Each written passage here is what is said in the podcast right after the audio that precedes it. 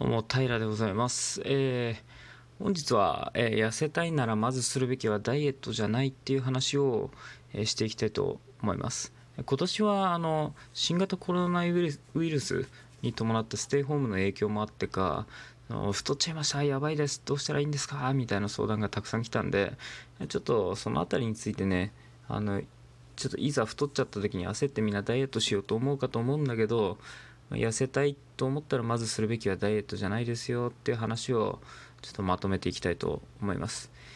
とりあえず今回の話に関して僕がする主張っていうのはシンプルなんでちょっとまとめていきたいと思うんですけど、まあ、まず第一にある程度体重を減らす減量についてはダイエットは必要ないですよっていうこと。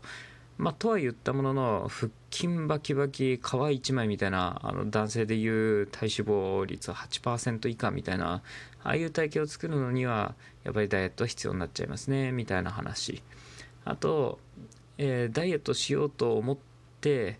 えーまあ太っちゃったからダイエットしたいんだけどもじゃあそもそもなんで太っちゃったのかっていうのが問題なんですよっていうこと。なんかすごい副業を進めるインフルエンサーみたいな話し方になってる気がするな。ええ。でまあ痩せようと思った時に頑張りすぎると続かなくなっちゃうから結局リバウンドの原因になったりとかねいろんな悪影響があるんで頑張りすぎちゃダメですよっていうのとあとは何かを制限するっていう考えにみんな頭がいっちゃうからそういう時に我慢のしすぎっていうのもまあちょっとやめときましょうと。でまあ最終的な結論として痩せ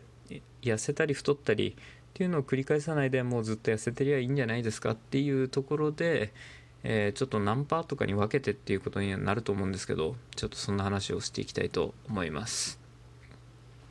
でとは言ったものの大体こういうのをここまで聞いてくれてる人っていうのはおそらくダイエットの方法論についてっていうのはかなり興味がある方だと 興味がある方だと思うんですね。なんでこの世の中にはもうたくさんのダイエット理論があってちょっと挙げてみれば例えば糖質制限ケトジェニックダイエット、えー置き換えダイエット最近出てきたんで言えばパレオダイエットとか直接的にダイエットではないけどリーンゲイズとか、えーあとは地中海式ダイエットとか卵いっぱい食べようねってダイエットとかあとは GI 値鑑みてそばにしましょうパスタにしましょうみたいなダイエットとかまああまたありますと。その中でおそらく太った時に皆さんが最初にする行動ってまあおそらく Google で検索するみたいなところだと思うんですけどその中でダイエット方法おすすめみたいなんでおそらく検索していろんな方法が出てきたからもうどうしたらいいか分かんなくなっちゃったみたいな。でどうし結局どれやりゃいいねんみたいな感じになって途方に暮れて結局実行できませんでしたみたいな人っていうのもおそらく多いんじゃないかなと思うわけです。でそんな中でじゃあいざそのダイエットが必要ないなんて暴論を吐く僕はダイエットに関してじゃあおすすめするんであればどれなのかというところにあえて明言するんであれば僕は地中海式ダイエットが一番いいかなと思っています。まあ地中海式ダイエットが何かっていうのは、まあ、おそらく分かんない人も多いかなと思うんだけど、まあ、どういうものかっていうと例えばメインでじゃあ何を食べるかっていうところで決めた時には前提としてはまグリーンサラダ。まあ緑色の野菜を中心としたサラダにあとはフルーツとか肉類は基本的に魚がメイン。で、えー穀物類いわゆる炭水化物をと取るときは基本的には全粒穀物にしましょう。で間食はナッツにしましょう。で、えー鶏肉っていうのは比較的緩いんだけどそれも週23回ぐらい取るっていう程度に抑えましょう、えー牛やら豚っていうのは贅沢品と捉えて月23回程度にしましょう。みたいなのがまあ、えー地中海式ダイエットですね。でなんでこのダイエットをおすすめするかっていうと比較的考え方が痩せるぞっていうところももちろんなんだけど、えー比較的健康的なところにフォーカスしてるっていうのが僕の中ですごく大事でで実際、えーじゃあ精神的にどうかっていうとこのダイエットはまあ正直今聞いた中でああ結構頑張んなきゃだなと思った人は多いと思うんですけどじゃあ例えば、えーこれオリーブオイルとかも使っっていいんですよ。だからまあ基本的にオリーブオイル推奨なんだったかな。ちょっと今目の前に資料がないから曖昧で申し訳ないんだけど確かオリーブオイルは OK だったと思います。であの地中海式ダイエットっていうの名の通りに地中海系の料理を基本的に進めてるっていうのがこのダイエットです。だからオリーブオイルも OK で例えばニンニクとかも OK だし魚介類は OK だしっていう風になったら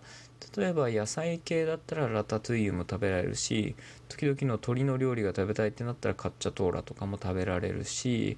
あとはズッパリペッシェとかあとはあの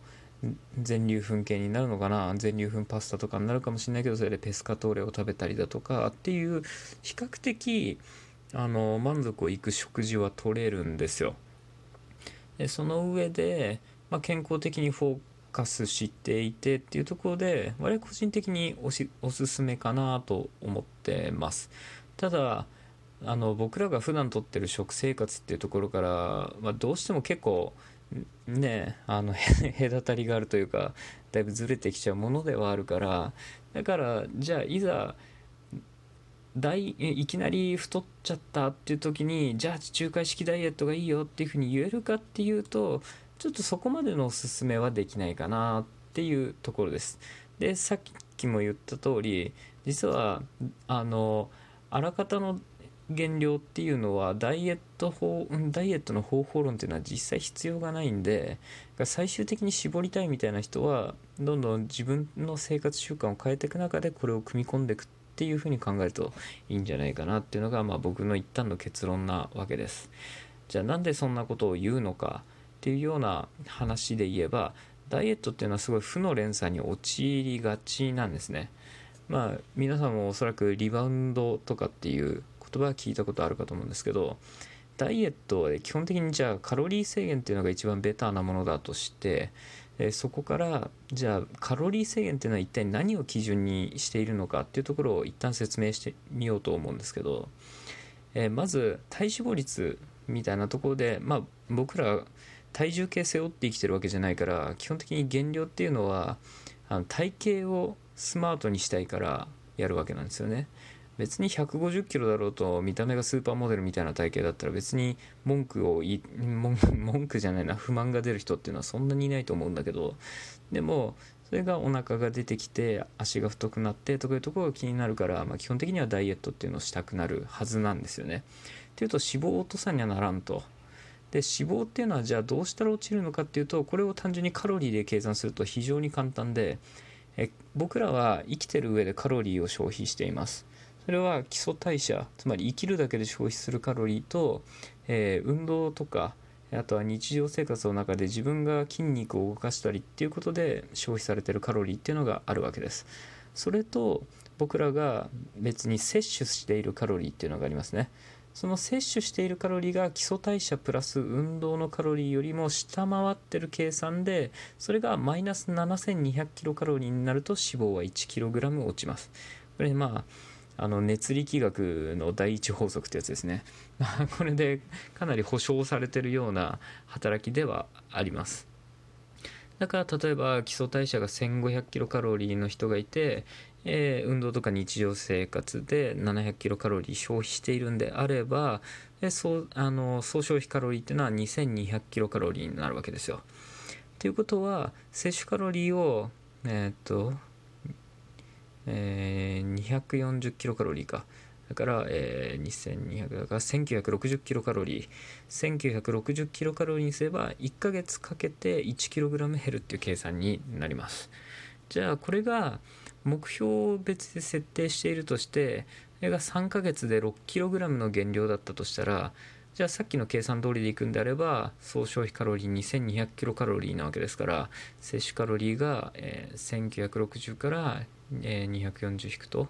1720キロカロリー、はい、1720キロカロリーで抑えたら3ヶ月で6キロの減量に成功するという計算になるわけです。なるわけなんですけど実はこれで脂肪を6キロ落とすっていうのはほぼ不可能なんですね。それがダイエットの難しいところでさらにリバウンドの原因にもなります。だけど脂肪って言ったのがポイントで実は体重自体が6キロ減るっていう可能性は十分十分っていうとちょっと言い過ぎかな。まあでもあります。6キロ減る6キロ減るかもしれないな。うん6キロ減るかもしれないですね。でも脂肪が6キロ減るってことはまあおそらくないでしょう。ね食生活をこうしただけだったらおそらくないと思います。その理由をちょっと説明するとえー、体重が減るっていうのはあの僕ら脂肪っていう話をさっきからしてるけど実は脂肪だけを完全に減らすのは不可能なんですよ。でそれはまあ代謝の関係上、まあ、完全に不可能なんですけど脂肪が減らない場合でも同じ重量は落ちているっていう風になった時何が減ってるかっていうとそれは筋肉が減ってるんですよね。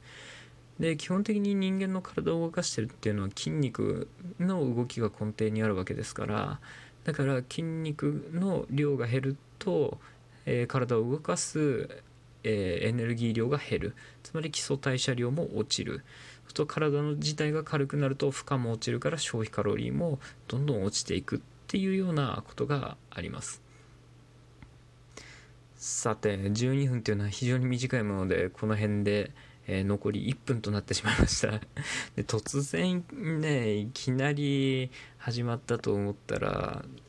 ダイエットの話をベラベラベラベラ喋りやがってで特に確信にも迫らず第1回の放送が終わるっていうまあ非常に不名誉な放送にはなってるわけですが まあこんな感じでで何パーとかね5パート以内には収まるといいなと思ってるんですけどまあ皆様が悩むようなえー、ダイエダイエットに関しての悩みというかそういうのは、まあ、網羅的に網羅的に捉えて全体一括りにして特に悩まなくなるっていう程度の解決策は提示できると思うんで是非気になった方はこの後も見ていただけると、えー、幸いと思います。ではまた次回。